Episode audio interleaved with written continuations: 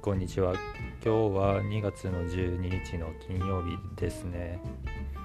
はい、今は昼の14時です。と今日はちょっとまあ無常っていうのをちょっと昨日感じたんで、まあそのことについてなんですけど、まあ無常ってあの常がないの無常ですね。まあかれこれ卒業して3ヶ月ぐらい経って経ったんですけどまあ3ヶ月ぐらいずっとまあ暇だったんですね。そしたらなんかなぜかわかんないですけど無性に何かをやりたくなることがあったんですよね。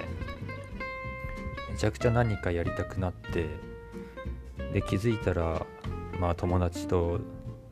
LINE で LINE で会話したり電話したりしてまあ普段なんてそんなことしないんですけどねで電話して話してそしてそこで、まあ、ポロッとそろそろ働きたいなみたいなことを言っててもう自分でもびっくりしましたねそそんなこと言うなんて。うん、やっぱりまあずっと何もしてないと何かしたくなるもんなんですね。まあ、ずっとこの状態を続けたいっていう気持ちはコロコロ変わるんだなっていうのは昨日思いましたね。うん、だからまあよくあるあの漠然と何かしないといけないけど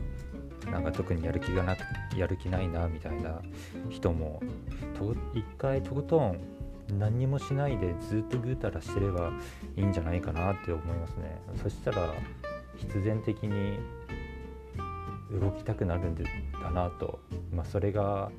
1年後なのかすぐなのかはたまたもっと先なのか分かんないですけど、